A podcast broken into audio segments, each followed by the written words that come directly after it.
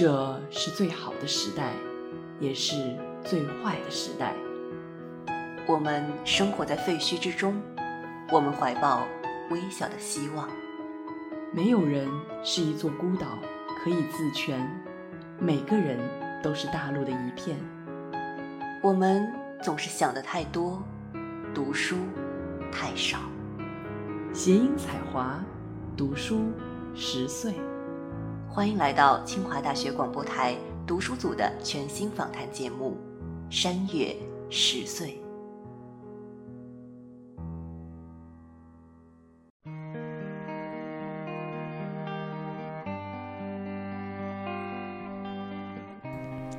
各位听众朋友们，大家好，欢迎来到新一期的《山月十岁》，我是主持人尹丽，我是蒋灵山，我是唐林月，我是东东。在节目开始之前，我们要问候一下今天因病没有来的超超，祝他早日康复。今天我们要读的一本书是来自美国社会学家葛夫曼的《日常生活中的自我呈现》。葛夫曼生于1922年，在1945年完成了学业，并获得了社会学和人类学学士。他在芝加哥大学于1949年和1953年获得了他的社会学硕士和博士学位。后来，他成为了社会学领域的学术先驱，是符号互动论的代表人物，并首创了拟句论。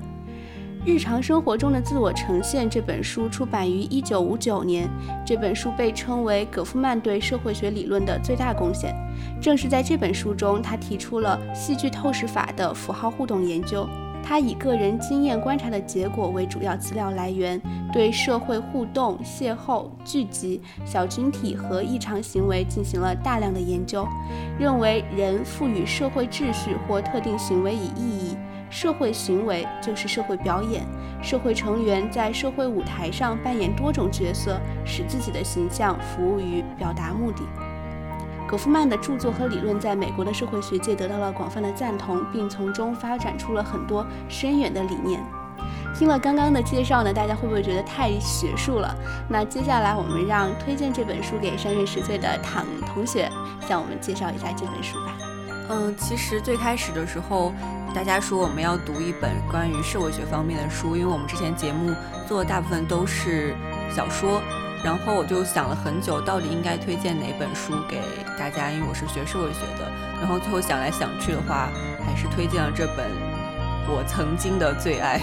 日常生活中的自我呈现，因为我觉得，虽然现在回头再看这本书，可能它的理论是有很多缺陷，然后也是不够深刻，但是在我第一次读这本书的时候，我就会觉得它的一些理论和我日常生活中间的很多事情都是可以紧密相关的。我可以用这个理论去解释我生活中间遇到的很多事情，所以我想这本书如果作为一个。没有读过社会学著作的人来说，应该是个还算不错的入门读物。然后想当年，其实我也是超爱戈夫曼的，就是还一度拿它做过我的 QQ 密码。然后有一次我忘记我的 QQ 密码，然后还问我的室友说：“哎，你知道我最爱的社会学家是谁吗？”然后他就说：“不就是戈夫曼吗？”然后我就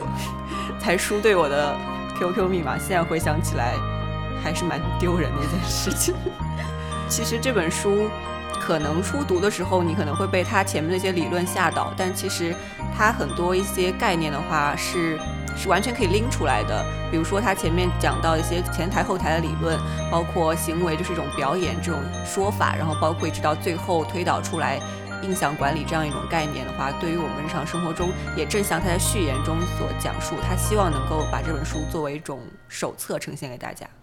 其实我们说了这么多，还没有说这个戈夫曼这个拟剧论到底就是这个大的系统的框架到底是什么样的？我觉得林月其实可以给我们，就是因为他读的比较透彻，可不可以我们先把从大的框架上给我们介绍一下这个理论。其实这本书也就很薄啦，但是它其实也是有一个系统在里面的。然后我当初读的时候，就是主要是靠拎关键词来理解它所呈现的一个系统。它最开始的关键词就是表演，就他认为说我们的一些行为，包括我们的行动，就是分为两种，一种是表达出来的，就是我的语言，我的主观去进行的一个动作。然后另外一种就是流露出来的，就是不经意之间表现出来一些，比如说一些表情啊、一些语气啊，这种可能在旁观者看来，这后面一种的行为更能够代表这个人真实的自己。但其实是不是这样呢？戈夫曼就在研究中间过程中发现，可能也不是，因为这些也都是可以操纵的，就他的一些行为也都是一种表演的一个形式。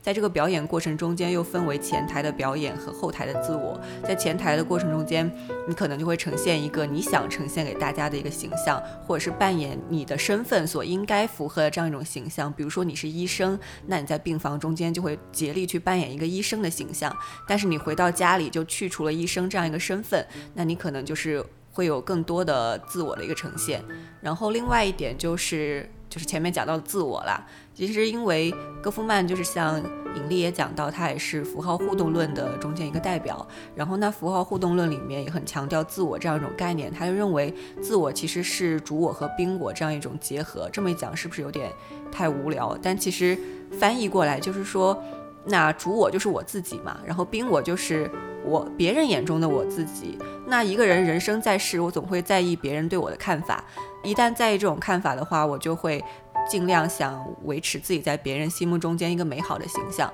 那我就会把真实的我自己和我想呈现给别人的我自己，然后糅合在一起，变成一个新的我自己。这也就涉及到他最后一章的一个概念，就是印象管理。就是你怎么能够控制自己在别人心目中一个印象呢？你想呈现给大家一个什么样的自己呢？其实这个对于戈夫曼来说都是可以控制的。就听完林月的介绍呢，其实我感觉自己就了解的更透彻了。我自己在看整本书的过程中，其实因为它里面有很多很多的关键词，难免就会陷到这个细节里面去。不过呢，我还有一个很深刻的感受，就是因为我自己是学自动化的，我很容易就把这个理论跟我自己学的自动化的理论关系起来。因为在这本书里面，他讲到我们对别人的认知呢，其实是基于别人表演呈现出来的一种样子，而不是他真实的样子。就比如说啊，一个人他可能会给你呈现一套既定的模式的礼仪，然后还有他的微表情，这些所有所有的。那在我们学自动化的人来看来，这其实就是一个系统辨识的过。过程，因为我们知道自动化研究的三大理论就是信息论、还有控制论，还有就是辨识。辨识就是说把所有的东西你都当做一个黑箱来看待，你只关心它的输入和输出。那这个输它的输入呢，就是这个人给你呈现出来的这种各种各样的礼仪啊、表情，然后输出呢，就是你应该给他做的反馈，应该建立一种什么样的模式，这样你们两个人才能够互动起来，这个表演才能够成立。那我就觉得这个理论跟我自己学的理论关系很密切，瞬间就拉近了我和社会学的距离。我原来是一个从来不可能去看社会学书籍的人，然后看的过程中就渐渐的觉得这个理论也接受起来很容易。第二个就是啊，其实因为我自己是很喜欢看话剧的嘛，它这里面其实用到的其实就是戏剧里面的一些理论，比如说它这里面这个前台和后台的概念。它这个前台呢，就是说啊，你在呈现你的一个角色的时候，你会调用的各种各样的资源。那我们在评判一个话剧演员好不好的时候，通常就会认为他能不能够充分的调动。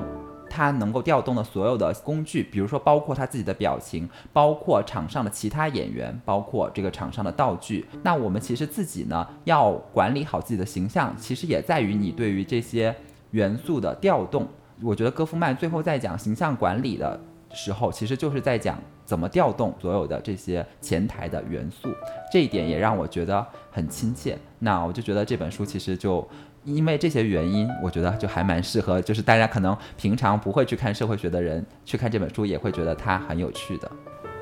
我觉得读人文学科书籍的一个关键就是一定要拎出它的框架，然后拎出框架的一个办法就是要找出它的关键词。这本书就是有一个冯刚所译的译本。他写了一个篇译者序，这篇译者序就是一个能给读者非常好理解整本书的一个非常好的框架，因为在这个框架当中，他提到了这本书当中呈现的各种各样的关键词。我当时也是因为读了这个译者序，才对这本书建立起了一个大概的了解。所以对于普通的读者来说，假如你觉得社会学的书籍非常难读的话，可以从一个序言开始读起，然后。其实刚刚东东谈到了用他自己专业里面的控制论来去解释这本书。最近刚好在上一门叫世界主义专题的课，然后老师也让我们在读黑格尔，虽然黑格尔是一个非常难读的作者，但是呢，其实，在读黑格尔的过程当中，也让我能够在看这本社会学书籍的时候，看到一些哲学的意味。这本书谈到了很多关于自我的问题，他有提到库利的一个叫“镜中之我”的理论，然后说在社会交往当中，他人就是一面镜子，只有在与他人的互动当中，我才有了我的自我。所以这样的一个理论就让我想到了黑格尔的辩证法，因为黑格尔的辩证法其实也是强调我们要从他者才会认识自我，然后其实所谓的他者也是自我的一个部分。我觉得这刚好跟这本书里面所提到的这个自我，它后面的哲学思想是非常贴合的，所以在这个意义上，这本社会学著作让我觉得很亲切。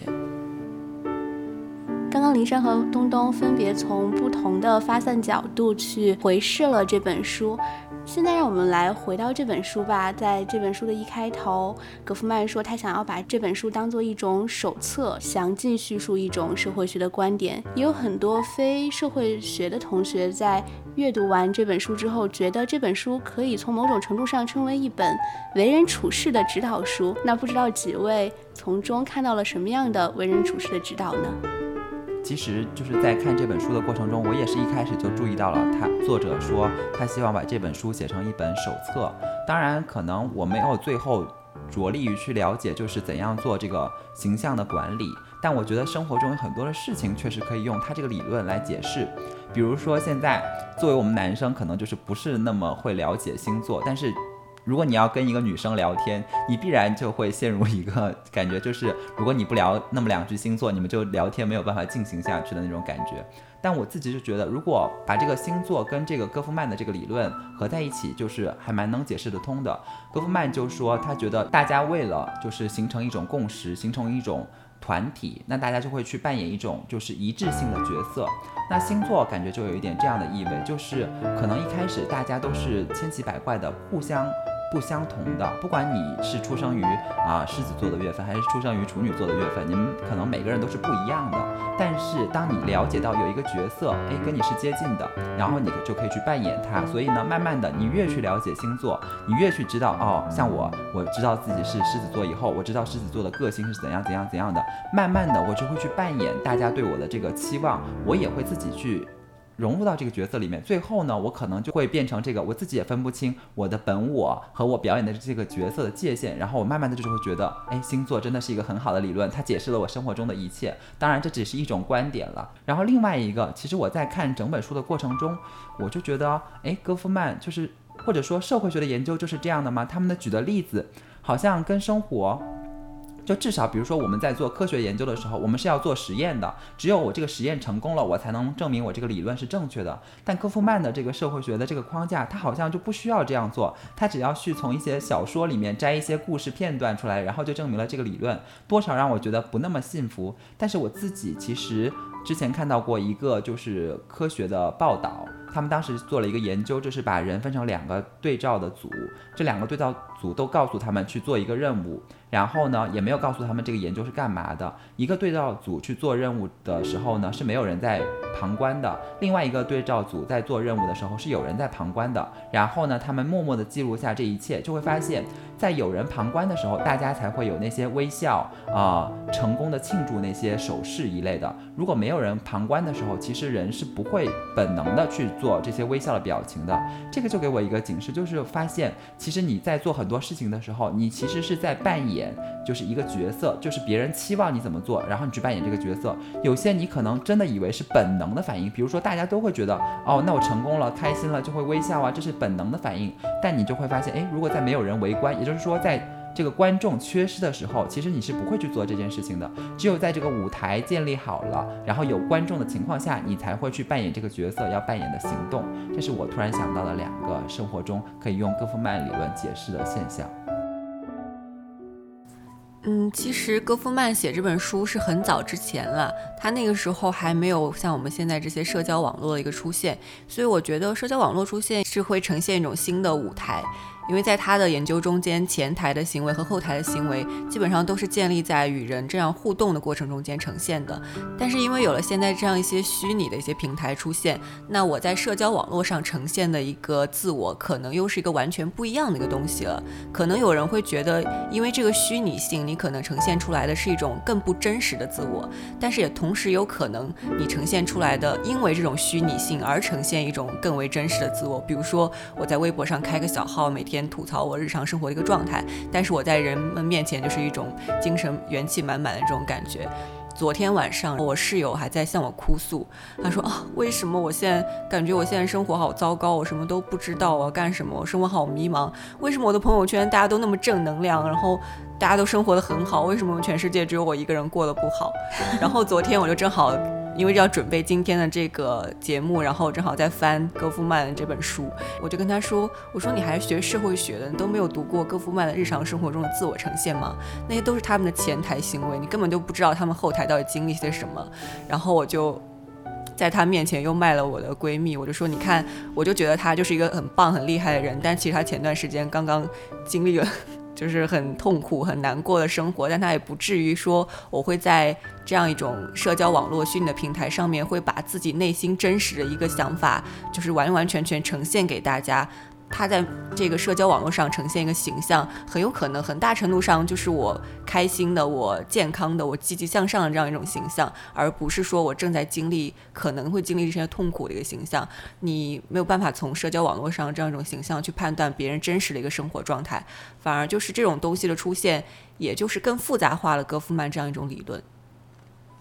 其实。我在看这本书的过程当中，就会想到很多自己看过的电视剧或者电影的情节，比如说在戈夫曼的理论当中有一个章节叫“相信”，然后他说我们会从不相信到相信，就是因为在整个社会互动的过程当中。别人的影响导致我们从不相信到相信某些事情，然后这就让我想起了我最近看的那个呃佐藤健的新的日剧叫《天皇的料理人》，然后他刚开始是一个完全不学无术的人，就是玩世不恭的人，对所有的事情都只有三分钟的热度，然后因为他遇到了一个特别厉害的这样的一个厨师，然后跟他一起看到他做的一些菜，然后被深深的吸引。然后之后他就走上了厨师这条道路，然后我就想，哇，这完全就是戈夫曼所说的这个理论的一个具体化，所以我就觉得看他的这本书会让我联想到很多日常生活。就虽然社会学其实跟人文学科是非常接近的，或者说甚至就是它的其中一部分，但实际上看戈夫曼的这本书，更多的时候我很愿意把它跟我的。日常生活联系在一起，而不是用一种非常学术的态度去拎他的呃理论框架啦，拎他的论据啦，拎他的意义啦这样的读法。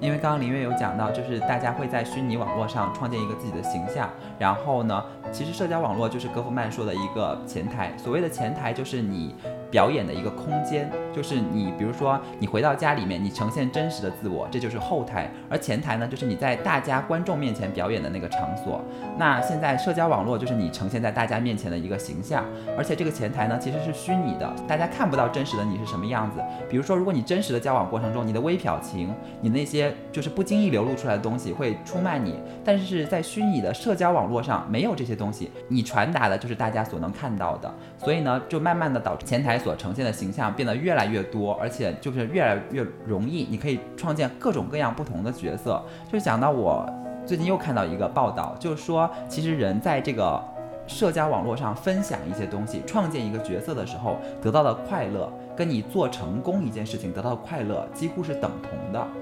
这是最新的一个研究发现的，他们就是在这个 Facebook 上，然后做研究，让大家去判断，就是你会得到一个什么奖励，然后和你直接去分享一则消息。分享一则消息，其实就是在前台的表演嘛，然后最后去评判这个人得到的快乐，结果会发现你做成功一件事情和你分享一件事情得到的快乐是一样的，这也让我很诧异。你就会觉得，哎，在虚拟网络上，其实你并没有创造什么东西，你甚至连就是其实无所事事的，只是分享一则消息而已，然后你就获得了快乐。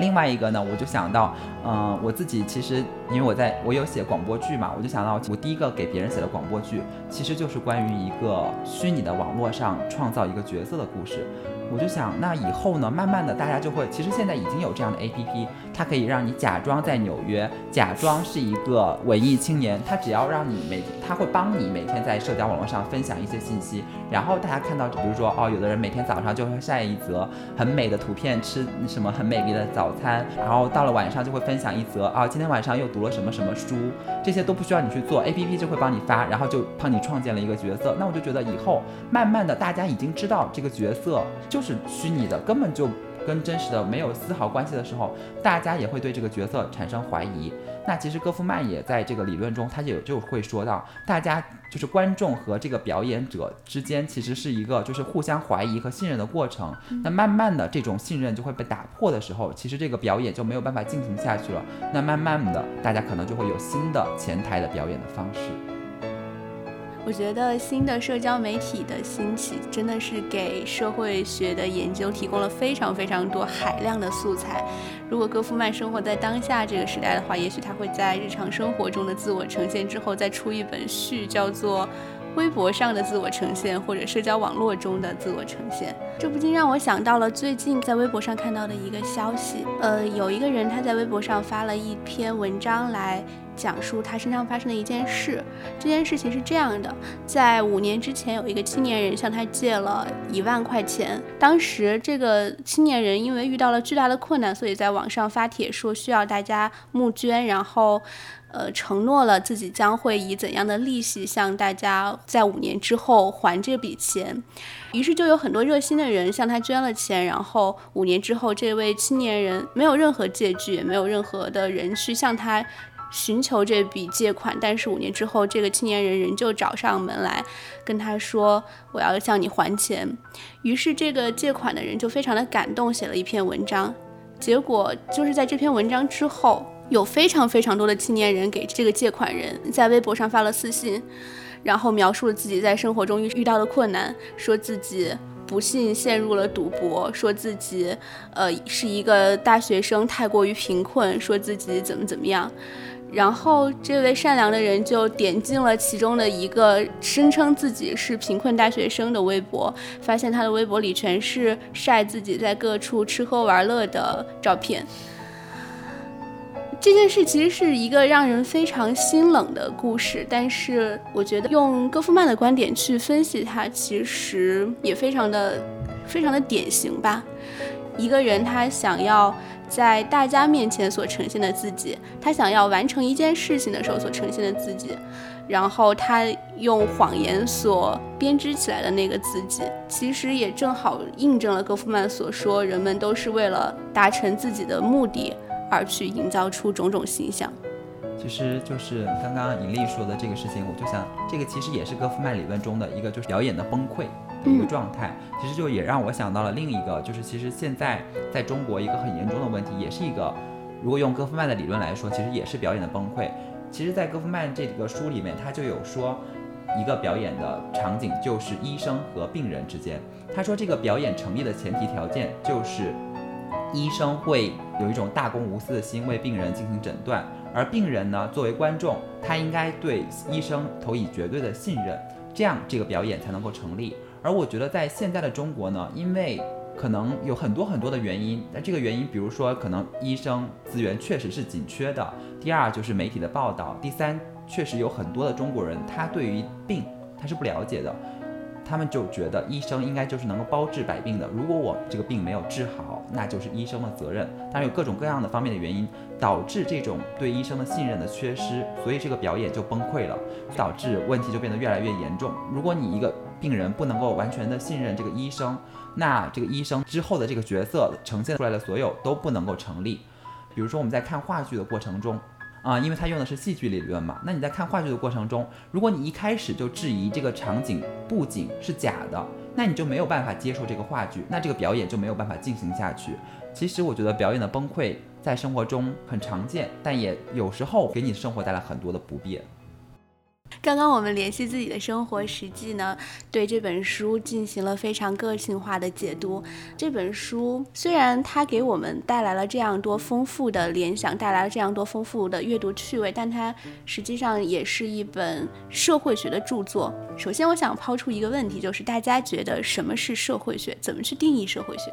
好大的问题。其实我也有很多的疑惑，就是在我作为一个工科生的看来。我以前就听大家是这么说的，说你们工科生就负责把那些问题解决了，而我们文科生呢，就是引领你们工科生要去解决什么问题。所以我就觉得，哎，那社会学也是文科的，所以应该搞一些形而上的研究，指导我们去做什么研究。可是我看完这本社会学的这个日常生活中的自我呈现之后，我会发现，哎，它其实也蛮实用的，蛮像我们这种工科研究，就是指导你去怎么做，怎么做，怎么做，怎么做。然后我就有一点点疑惑，我可以请我们的林月给我们解释一下，就是。社会学到底是一种很形而上的东西呢，还是一种哎像我们功课一样还蛮实用的东西？我我想我想插一句，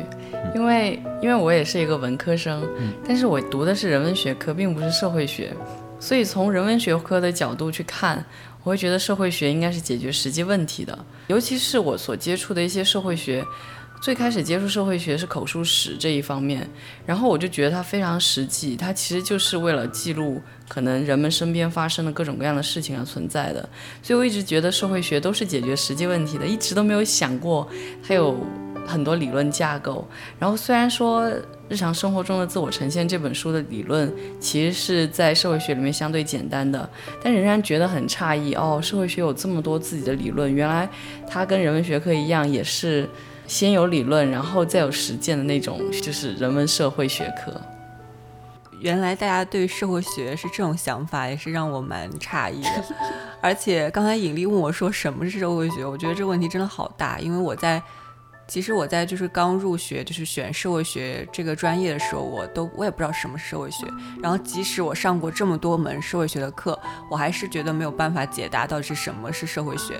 如果因为如果泛泛的解答说哦，这是一门和社会相关的学科，其实等于是没有讲的。而且社会学它其实有很庞杂的一个分支，它其实有一百七十多个分支，就会涉及到社会生活的方方面面，包括经济社会学、政治社会学、城市社会学、农村社会学，然后医学社会学、环境社会学，然后包括像劳工社会学等等等等各个方面。而且刚才东东和灵山一个一个觉得说，哦，他一直以为社会学是一形而上的一个东西，然后灵山又觉得社会学其实是很实践性，但其实我觉得都不是很全面吧。灵听灵山这么讲还蛮伤心的，因为社会学很骄傲的就是它有很多理论，然后我们平时就是也是我们也是有鄙视链，就是鄙视叉叉学科的时候，我们就会说，哼，他一点理论都没有，就是没有自己的理论，然后都是用别人的东西，就是社会理论这个真的是很庞杂的。非常非常多理论，如果是研究社会理论的老师，我是特别佩服他，因为他要读超多的书，然后各书中间各种脉络、各种系统之间都是很难，就是说完全用一条线，你简单的思维就能把它拎出来的。而且社会学其实很大程度上是把。一个东西，我们看到一个东西，可能和其他学科看这个东西的思路是不同的。我们会更倾向于把它放在社会结构的框架中间，放在一个制度的空间里面，甚至放在一个历史演变的这样一个空间里面进行思考，进行一个研究。然后是更多会从社会的角度来思考，而不是从个人的这样一种角度。包括刚才灵山说口述史，也只是说我们这些研究中间的一部分。所以其实我们既也有理论上的东西，其实也是有很实践操作性的东西。比如说像一些嗯环境社会学啊、社会运动这些，可能就会更偏向研究我们生活中间可能会发生一些例子。所以这两者都是社会学都会有的东西。你从一个学术的角度来阅读这本社会学著作，又是一种什么样的阅读体验呢？第一次读这本书是在之前就是大二上思想史的时候，然后因为老师要求。读一本书，然后写读书报告，